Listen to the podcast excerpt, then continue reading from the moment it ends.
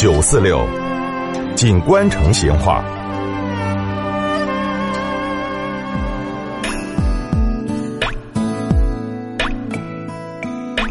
听众朋友，今天我们来摆一下老成都行造的龙门阵。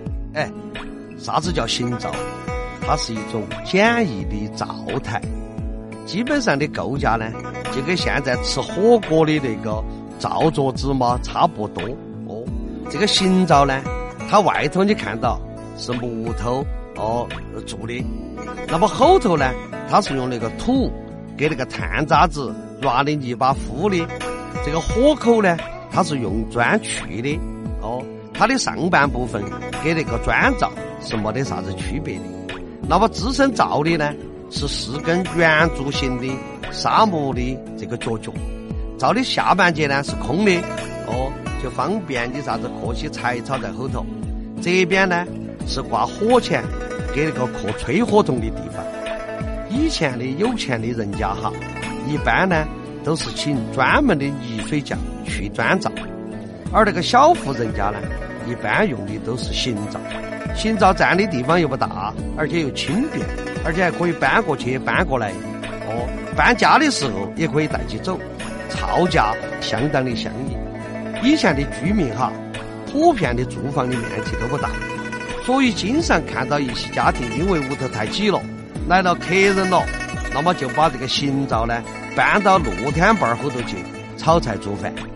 这个行灶高上的铁锅烧一段时间，哎，那个集成的。锅烟灰哈，刮下来呢，还可以入药哦。中药店呢喊这个叫百草霜，而这个灶后头常年燃烧之后取出来的土叫啥子呢？叫伏龙干，也是药哦，具有啥子呢？镇心止土的功效。所以民间就有这种说法，啥子说法？心慌吃点儿灶心土哦，据老成都摆的哈。以前著名的电影表演艺术家顾尔乙先生在抗战的时候，他就到成都来了。他嘛就在成都的铜井巷儿专门从事制作改良行灶的买卖。哦，而南门的居民呢，就在红灶壁街的一个小巷巷后头去买现成的行灶，然后就雇佣黄包车、三轮车拉回屋去。哎，这个龙门阵嘛，恐怕好多老成都人。都还记得到哦。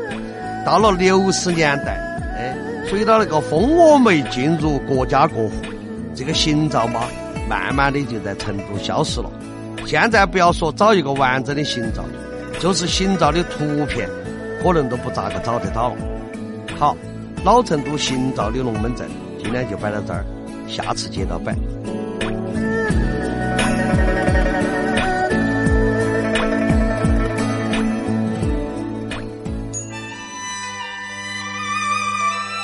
成都的味道，耶，硬是有点长哦。